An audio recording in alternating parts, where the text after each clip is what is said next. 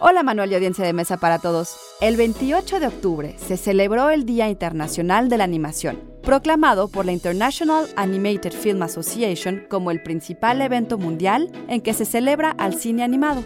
En ese día mismo se conmemora también la primera presentación pública del Théâtre Optique en el Museo Grévin de París en 1892, mucho antes que el cine hecho con una cámara. Institute. Masterpiece.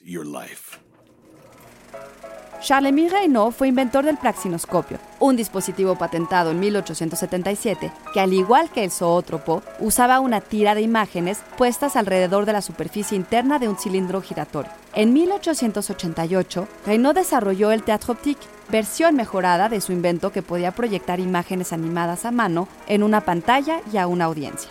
El Théâtre Optique de Reynaud es considerado la primera instancia conocida del uso de perforaciones en la película cinematográfica y sus películas animadas, que precedieron incluso a la primera proyección pública del cinematógrafo de Auguste Louis Lumière en 1895.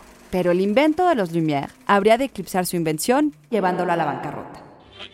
No, la animación no comenzó con Walt Disney. Y sin embargo, durante el Día Internacional de la Animación, los amantes de este maravilloso medio participan proyectando cine animado en una variedad de técnicas, como la animación con títeres, arcilla o en computadora. Además de organizar talleres, exhibiciones y otros eventos que contribuyen a que el arte de la animación sea más accesible al público en general.